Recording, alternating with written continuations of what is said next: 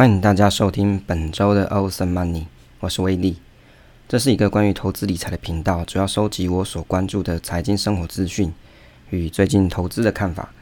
如果你和我一样喜欢关于投资理财相关的主题，可以听听看我的看法，也许会有相同的心得与体悟。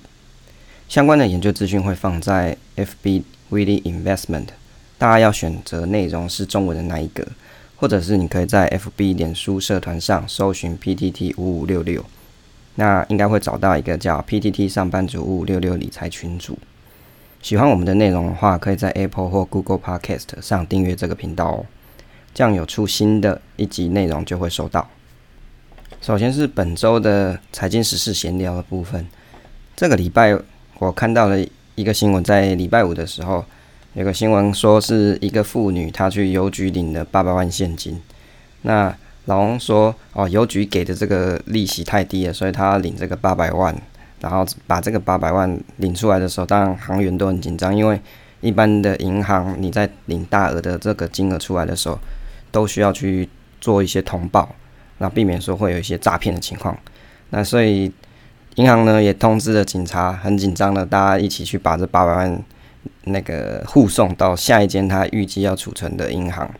啊，因为这个老先生说啊，这个邮局的利息太低了，所以他想要转去下一间银行存。可是其实照逻辑来说，这个东西真的是蛮奇怪的，因为通常这么大的金额不会是用提领现金的方式，一般都会是用汇拨的方式，或是你可以分不同的月去转账嘛，你可以设约定转账方式去做操作。但也许老人家他比较不会用。这种网络的东西，或者是不太想要去做汇拨的流程，那所以他最简单的方式就是简单粗暴，好，就是去直接领，把这八万领出来，然后拿去下一间银行存。但事实上，你的金额，不管是邮局还是银行存，我的印象如果没记错的话，你这个金额高到一个程度的时候，那后面是没什么利息的。所以，如果他真的是要追求利息来说，他应该是把这个八百万切成。好几等份的一百万，然后分别存在不同家银行。那如果有真的有这么有钱的人，会建议你，你每一家不要超过三百万，因为中央银行的保险额度就是三百万，所以你可以切好几个银行去存。那也许利息会比较好，加总起来利息会比较好一点，而且也有保障的措施啊。那当然，呃，PTT 有人讨论说，诶，这些这种提领的动作实在是太不寻常了，他们会不会是为了要逃避？赠与税，结果现在新闻闹这么大，好像那个国税局就在这个邮局的隔壁，这个蛮有可能说国税局会去查一下。那那补充个小常识，赠与税的部分呢、如果你是你要转移的金额给，就是你要赠送给你的亲人或是朋友，你的金额是在两千五百万以下的话，税率减掉两百二十万，多的部分就是扣十 percent。那也就是说，这个老王他如果拿这个八百万去赠与给他的孙女的，好了，那。理论上，如果是有账的话，他可能也是要好几十万。会不会是因为这个样子，所以他们选择用直接提领的方式，简单粗暴呢？这个是大家猜测啦。好，好，再来是这个礼拜观察一下乐活十三线谱。那目前大盘的位阶啊，十三线谱基本上就是乐活五线谱再各切更细分。那也就是说，你把这个标准差本来是一，再切成一半变成零点五，那标准差二再切一半就是一点五跟二，以此类推。那如果依照现在十三线谱来看的话，大盘的标准差是来到一，那正负标准差一出现的几率大概是六十八 percent，也就是说你在标准差正负一以内，你大概是出现几率是六十八。那如果你超过标准差一以上的话，那也就是说，如果是超过正一以上的话，那个几率大概是十五点八趴。啊，蛮无聊的，去算一下这个几率。也就是说，现在大盘出现的股价，如果你画成画成一个轨道的话，大约目前是在标准差一的位置。那平常出现一以上几率就是十五点八趴，也就是说百分之八十四会低于这一个标准差。这个我觉得这个大盘的位阶啊，就像是霍华马克斯说的。啊，他说过去的事情总是会再发生，要学会去判断当下身在的周期。那十三线谱的含义只跟你讲说，过去的历史股价大概分布的情况，以及大概出现的价位几率是多少。那如果你我会从这个盘势来看，说，诶、你如果超过标准差一点五，大概就是要比较注意一点，因为有可能就是说现在出现的几率，在过去的历史来说是真的是比较低一点，也就是说会回档的机会比较高。那有的朋友说，诶、欸，这个看技术分析基本上都是过去资料没有用啊。不过个人还是觉得可以参考，因为基本上大部分的技术分析它其实都是过去资料，不管你是看 K 线、MACD 都是所谓的压力跟支撑，事实上都是已发生过的股价去推估未来可能发生的状况。当然不代表未来是一定发生的，但是有可能过去发生的事情重复发生。例如啊，我们常看那个非凡的电视台。那个前线百分百有一个说故事大大师炫哥啊，他常他常常会解释艾略特波浪理论啊，现在是转折第二十一周，要不然就跟你讲股价现在是先蹲再跳，超级厉害的。我每次听我都觉得，哇，他怎么可以用一张线图说出这么多的想法跟推敲呢？真的是蛮有厉蛮厉害，而且你听起来当下你会觉得，诶，是不是有点道理？当然。大家去观察，每次这个电视台在播的时候，他都会写个人经验经验分享，仅供参考。哦，也就跟你摆明就跟你讲说，诶、欸，这个是这一位破浪大师他自己的个人经验说出的这样子的线图故事，不代表一定都是这样发生哦。好，不管怎么样，我觉得还是可以参考一下，至少戏剧性、戏剧张力是不错的。那如果说，啊，这边我有做一个简单的回测，当然这回测是过去的资料，不代表说以后一定是这个样子。如果你在标准差正负一，啊正负一的时候，你做买进跟卖出的这个策略的话，当然这个策略细节我在前几集 podcast 有说过，这边就不再多说。那回测的绩效大概是二十四点八 percent。如果你是在标准差一点五的时候去做买卖的计算的话，年化报酬率大概是二十七 percent。如果说你把这个标准差设定的越大的时候，那代表说你这个三点五年内的期限啊，这个期间内你可以交易的次数越少。那当然这样子的回测只是告诉你说你在标准差多少的时候，也许是会有差不多这样子的绩效状况。那当然就要看每个人自己的交易频率而定。好，这个是做的回测的策略想法以及目前盘势的说明。好吧，近期的操作的话，大概就是，呃，大家应该这个礼拜开始会发现，哎，好像盘是上万一，哎，不错，这个状况很好。结果在礼拜五的时候，礼拜四的晚上啊，美股就开始要崩跌，礼拜五台股就开始掉下来了。好，就有人又开始在担心说，我现在是不是要该买股跟卖股？这个，我觉得这个是投资哲学的问题。如果你本来有的投投资策略，你应该是要继续坚持下去。那如果你本来是没有投资策略的人，我会建议你暂时就先，你要选择空手。那我觉得是 OK 的。好，也就是说，你有什么策略，你就要坚持好你的策略。买卖是一种精确精妙的策略，而不是随情绪而动的进行购买。如果你是因为啊，今天股价涨我就买，啊，今天股价跌我就要卖，那我会认为说你根本就是没有投资策略的人，你不如就不要投资。好好把钱存起来，去吃一个大餐，再拍个美照上传 FB 跟 IG，这样子你的人生还比较快乐，不就你的情绪至少不会随着市场的涨跌而有所变动。好，近期的操作的部分的话，大概是做股转债的部分。股的部分我是选择零零六九二，债的部分是选择富邦的美债二十。这里没有业配的成分，纯粹是个人经验分享，仅供参考。那零零六九二的部分从三月底大跌开始到现在六月的阶段啊，看起来它也是涨了十几 percent。那十几 percent 的情况又靠近大盘比较高进位阶啊，比较高，就像刚刚讲标准差接近一的这个位阶的时候，陆续出清。那这个多的部分呢，转换的部分就转换到债。那没想到开才转换没多久，开始市场又有一点回跌的情况。不过我觉得这个。也不代表说我的分析一定是正确，我只是认为说现在的位阶，大盘的位阶稍高，所以股可以转一些，转移一些到债的部分，也许在资产配置上会比较得宜。那这边给大家做个参考。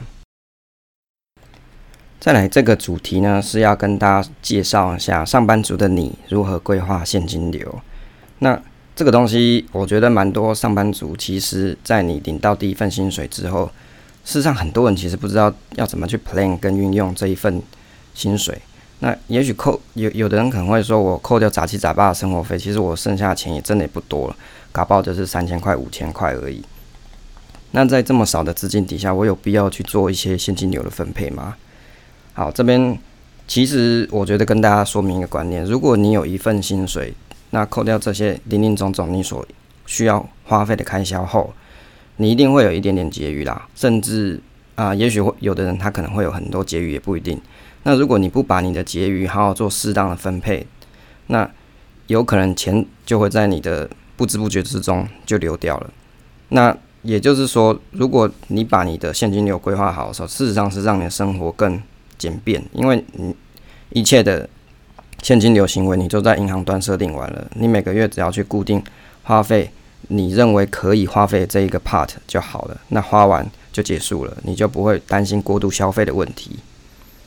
好，那这个相关资料我也会放在啊下方的资讯栏位上。那主要呢，这个是要写给刚上班的上班族一点点的理财规划。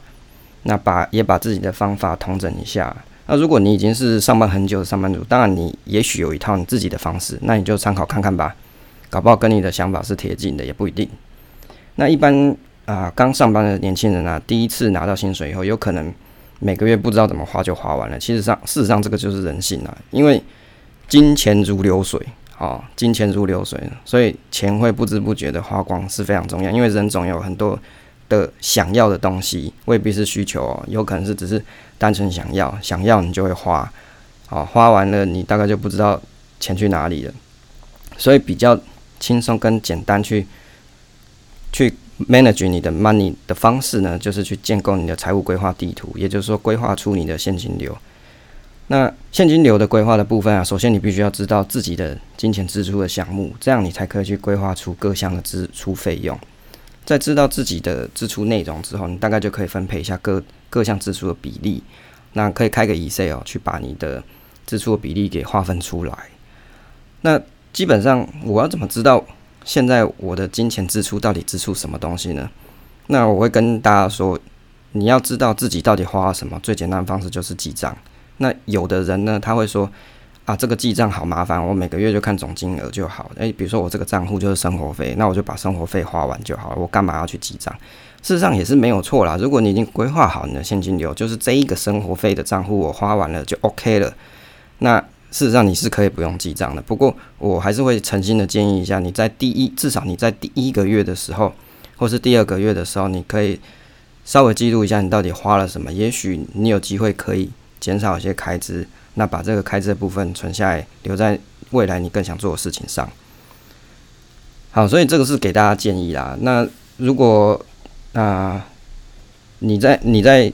建构你的现金流规划的时候，首先你先开好一个 Excel，而且知道说你每个月大概会花费哪些支出之后，接下来你就可以开始把这个 Excel 完完成。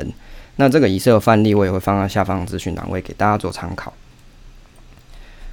好，那个呃，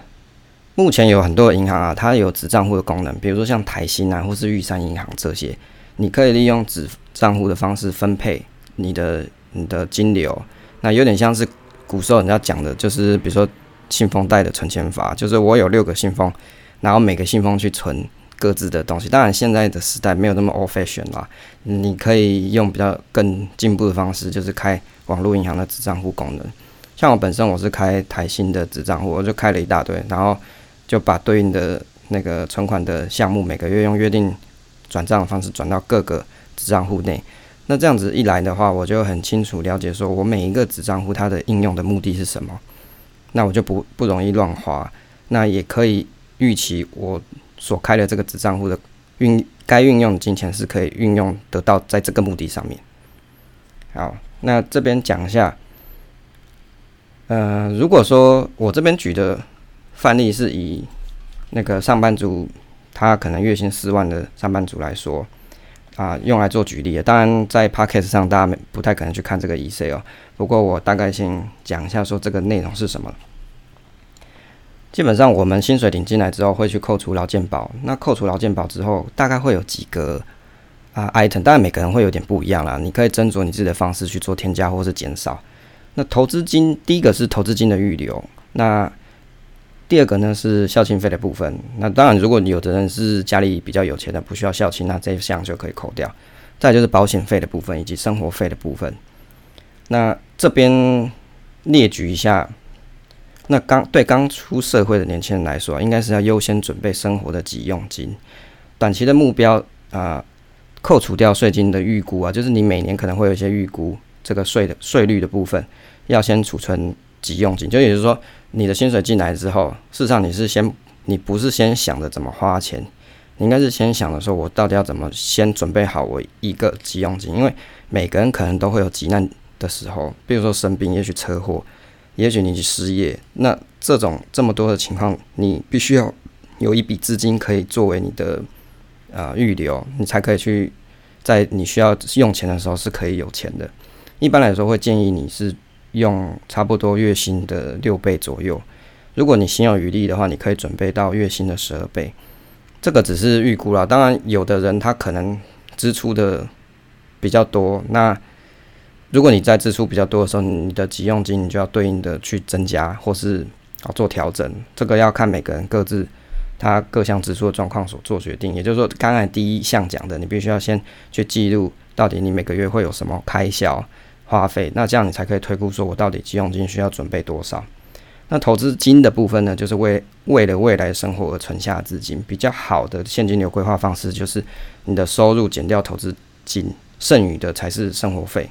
啊。为什么这样子讲？为什么会这样子讲哦？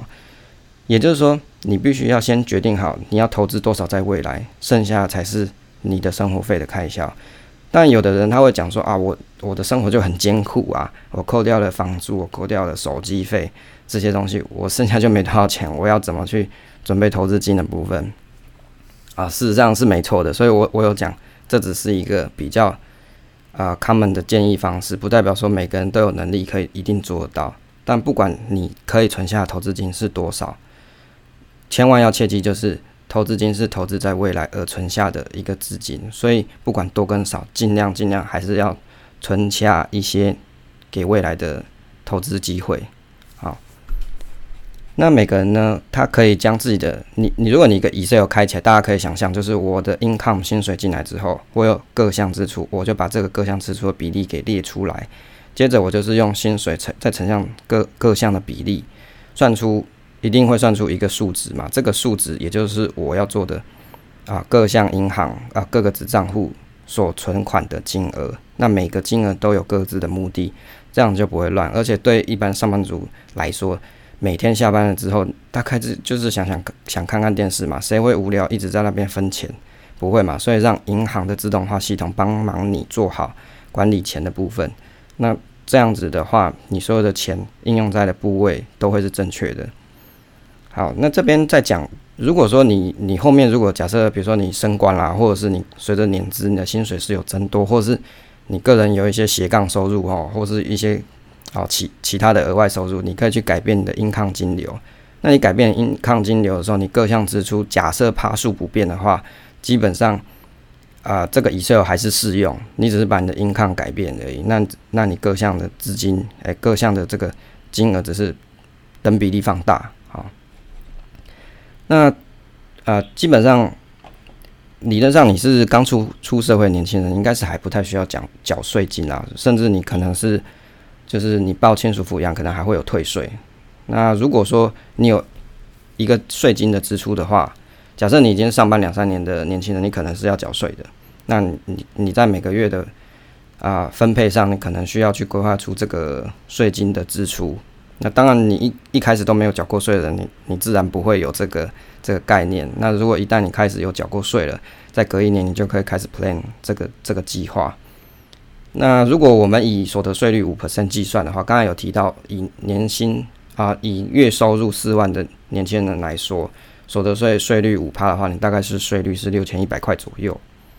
那急用金的部分，除了是你可以透过每个月的拨款来做规划。之外，你可以再利用奖金的部分，哦，那因为大家上班多少会有一些年终奖金嘛，你在思考你的啊、就是认真的思考你的投资的资金之前，你一定要先把你的急用金先存好。那怎么样加速存你的急用金？就是你有什么钱，什么奖金，都先把急用金的账户填满。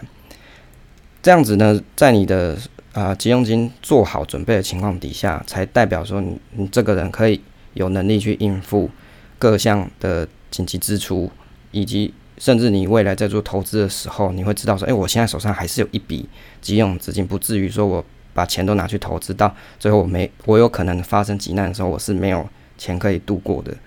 好，所以这个东西是对每个人的基础理财规划来说是非常的重要，因为你有一个良好的 backup，你才有能力可以往前走。这个现金流的安排的重点在什么啊？现金流安排重点在于说，人生本来就是一个取舍，你不可能什么的物质生活享受都要最好。那你什么东西都想要啊，就代表说太少的金额放在投资未来，未来当然不会变好。什么物质都想要的人啊，都想要很好人，却没有仔细规划过。那我只能说，你可能未来的现金流状况也不会太好。但对有钱来说，你享受物质生活，这个是很正常的。这个我们就不在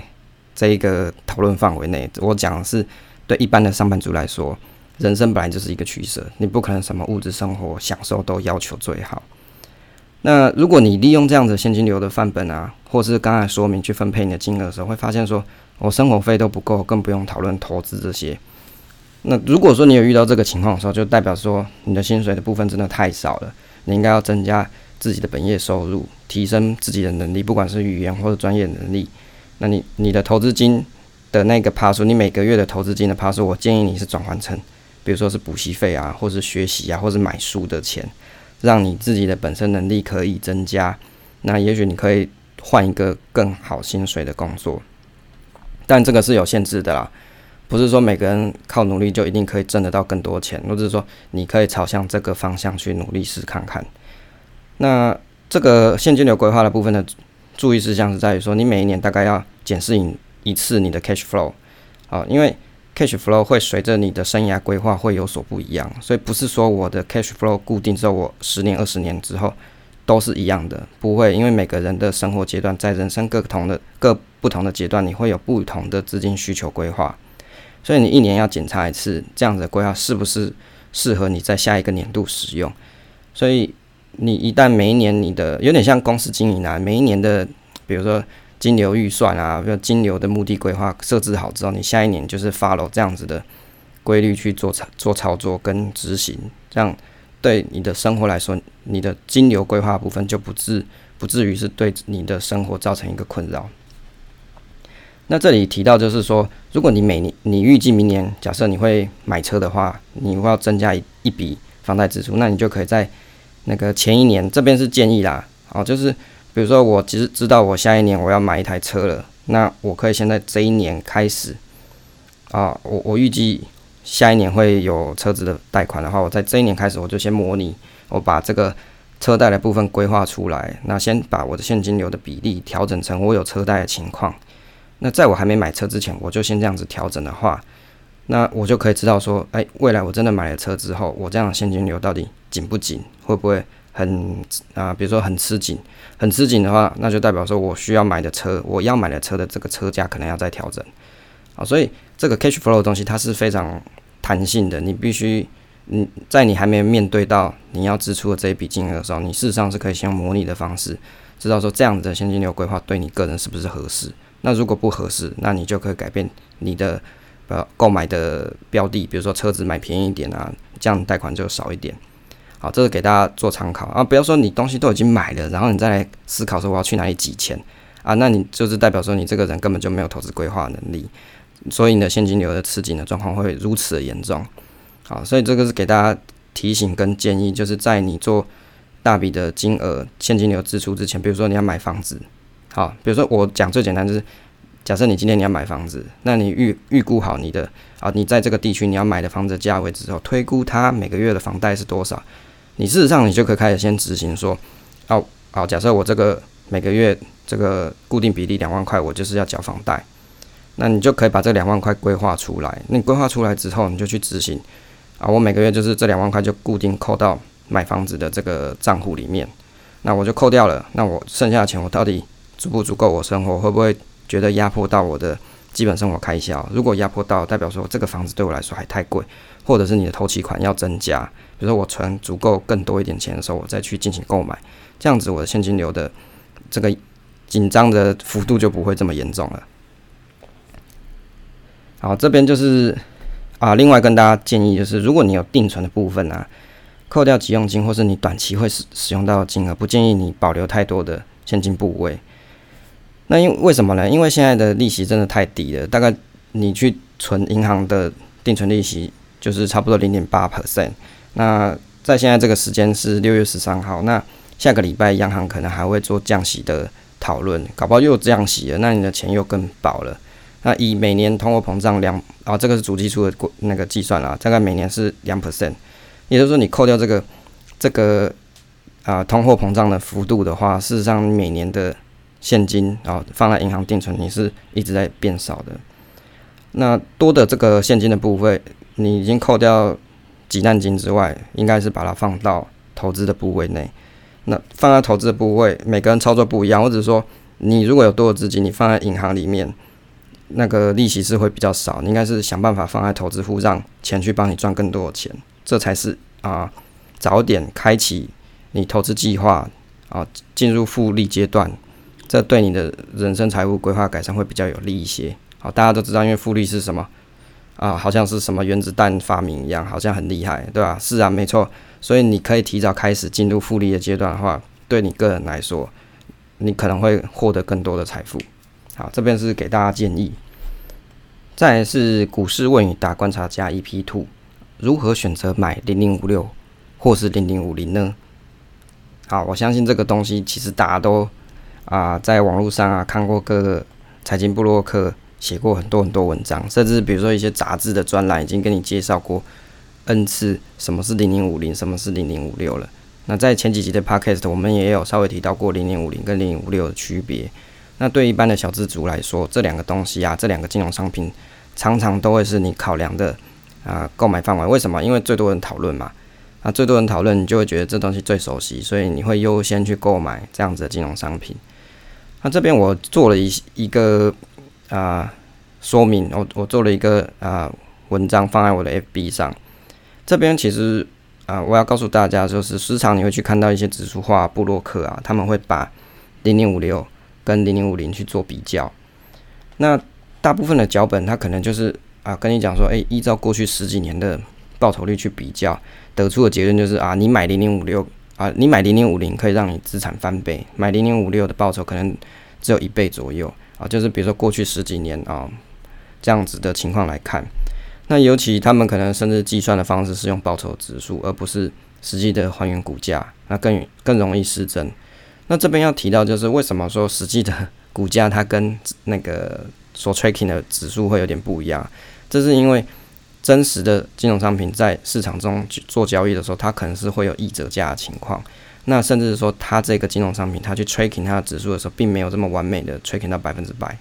所以会有这样的情况。不过，我认为大家，如果你真的是要讨论，现在是要买零五零、零五六的话，你的绩效比对最好是拿已经在世界市面上所所贩卖的这个零零五零跟零零五六商品，而不是拿它的原型指数去做比较。那基本上这种比较啊，我也可以做一大堆，但是我觉得这东西大家在买之前啊，一定要先想一下，因为我做了一大堆这种比较的话，其实你看完了也没有什么参考价值。这个举例就好像讲说，哦，我们现在讨论零零五零跟零零五六，为什么呃，我现在要购买？那我购买目的是什么？我我常常会觉得大家去比较这东西啊，你你就很像是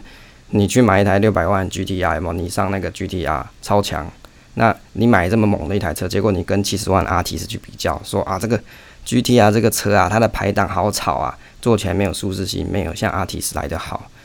那 Altis 比较省油嘛。那如果你是要做这种比较的时候，真的就是觉得不知道是圈圈比叉叉，因为这两个金融商品的设计的目的本来就不一样。你买零零五六的人就是为了高股息，那高股息不代表高报酬。那零零五零呢，它是追踪大盘的前五十大公司。那投资人的生涯规划，你的投资目标不同，各有对应的金融商品。本来这东西就没有没有有好有坏，诶，结果人家是把他的总绩效报酬拿出来翻开来比，就说哦，过去这十几年零零五零就是厉害，零零五六啊，这个报酬率就比较低，所以建议大家去买零零五零，而不是买零零五六。是，所以我会觉得这样子的比对啊，真的是蛮荒谬。因为每个人，那你在阅读这种文章的时候，你一定要有独立思考的看法，不要因为一些答案跟你讲说，诶、买零零五零好，或是买零零五六好，就觉觉得这个一定是对自己做就是好。那你对指数化跟随大盘绩效的投资人来说，本来你就不会买高股息的系列的 ETF。高股息系列 ETF 市场不是只有零零五六哦，在在台股市场里面，高股息的这个那个 ETF 其实很多，像富邦有零零七三零嘛，甚至远大自己还有在出一些什么优质高息啊 ETF，这个东西很多，这个产品 Smart Beta，事实上台股市场已经做了很多，它不是只有零零五六而已。那你喜欢指数化跟随大盘绩效投资人来说，你本来就不会去买这种高股息的 ETF。那但是我要说明的是，如果你喜欢 Market Cap，也就是说追随市场绩效的这种 ETF 的人呢、啊，不代表说你觉得这个东西好，别的工具就一定很差哦。这事实上投资这种东西没有所谓的二分法。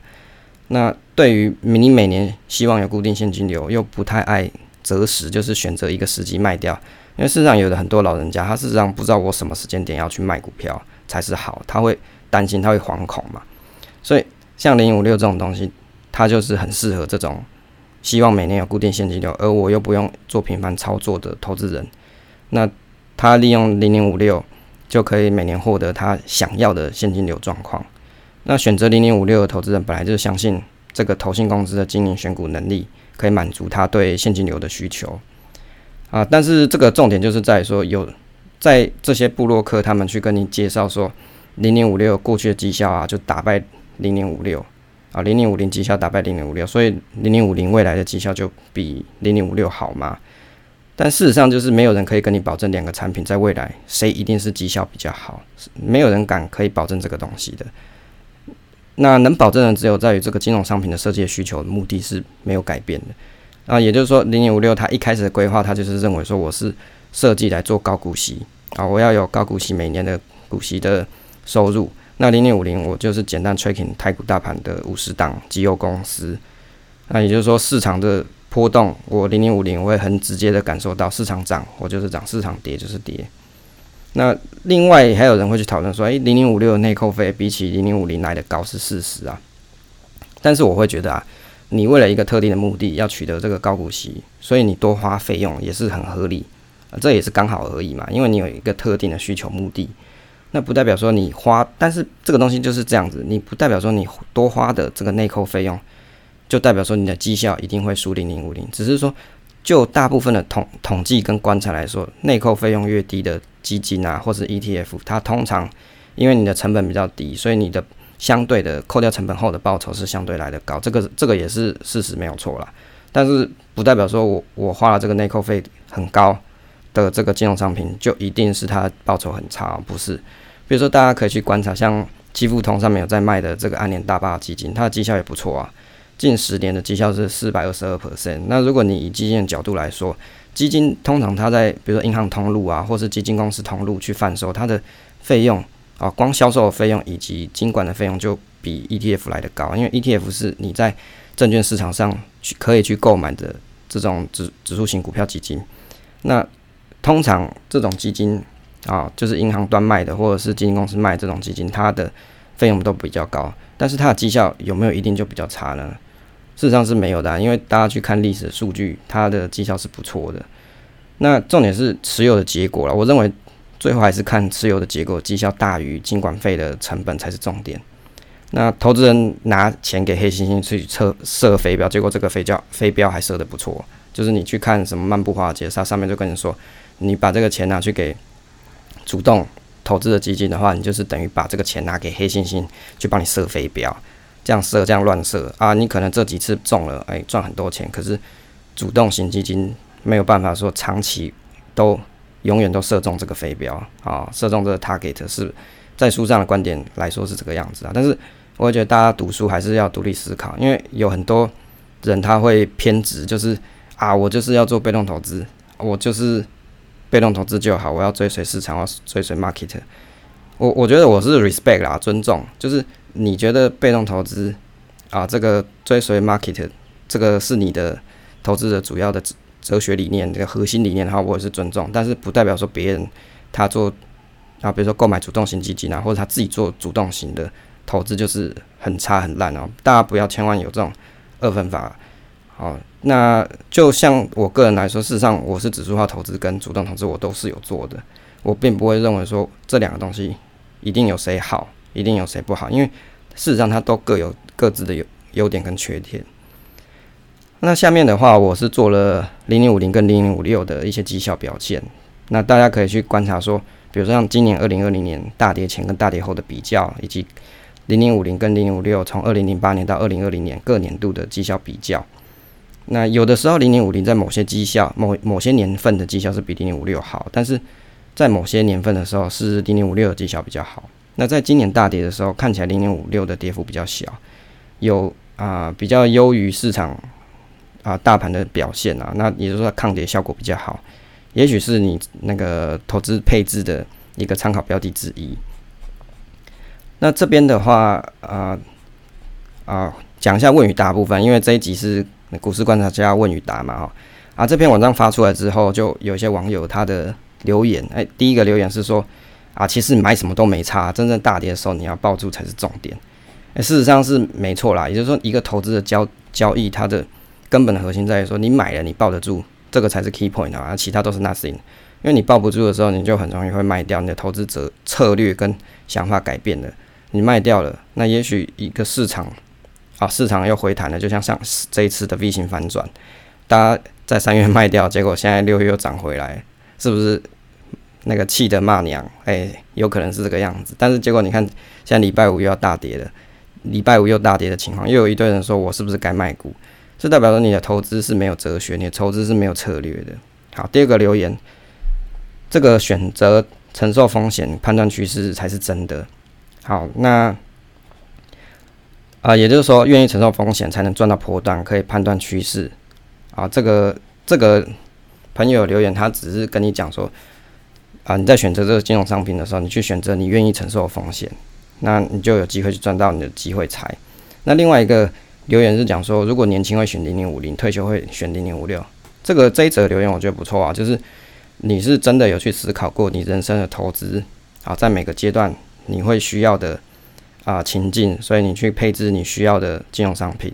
因为在年轻的时候，大家可能会想要先累积资本嘛，所以你选择零零五零。那退休之后，也许我是不想要卖股的这种人，那我选择零零五六，我有一个不错的固定收益啊。那这个的话。我觉得这个这个想法是不错的啦，那大家可以参考一下。当然，你也可以都像有的留言是说你可以都买嘛，啊，对，也没有人限制你不能都买嘛。你真的很担心这两个比不出来的人，你也可以都买。那另外一个朋友留言，他是说退休的话建议你债券比例，而不是去选择零零五六，因为二零零八年的时候零零五六跌幅一样惨。这个东西我就想到上一次在啊三月份大跌的时候，莫基尔他就讲过。好，现在债券市场啊、也许它因为利息比较低了，或者甚至接近零，那他会建议大家去买一些高股息的股票，或是他事实上他文后最后推荐是大家去买美股的高股息基 ETF。啊，这个这个东西就在于说啊，如果你你需要金流的人啊，你你选择债券事实上是没什么金流可以说啦，因为。金流大概是你，就以债券的部分的话，二十趴二十年期的债券，也许殖利率会稍微高一点，但是这个东西金现金流的状况还是远比不上零零五六，也就是最对投资人的规划来说，零零五六跟债券本来就可以被纳入在你的资产配置里面。那如果你要降低波动，当然事实上不是只有买债券，你买零零五六它也是一种降低波动的方式，你买一些刚性需求个股，这也是降低波动的方式，所以降低。降低波动，让你的资产可以在稳定在一个平准的报酬上啊。比如遇到大跌的时候，你的大跌幅度不会太高，你可以接受，这样就可以了。那另外呃，也有人讲说啊，有的人觉得自己非常聪明，就可以打败市场啊，认为主动选股的策略可以长期持续胜过大盘。那啊，他这边有提到说，哎，喜欢高周转率以及内扣费用高的 Smart Beta ETF，那你就多贡献给国家跟税金吧。啊，国家跟券商吧。那这个针对这一则留言啊，我的想法是说，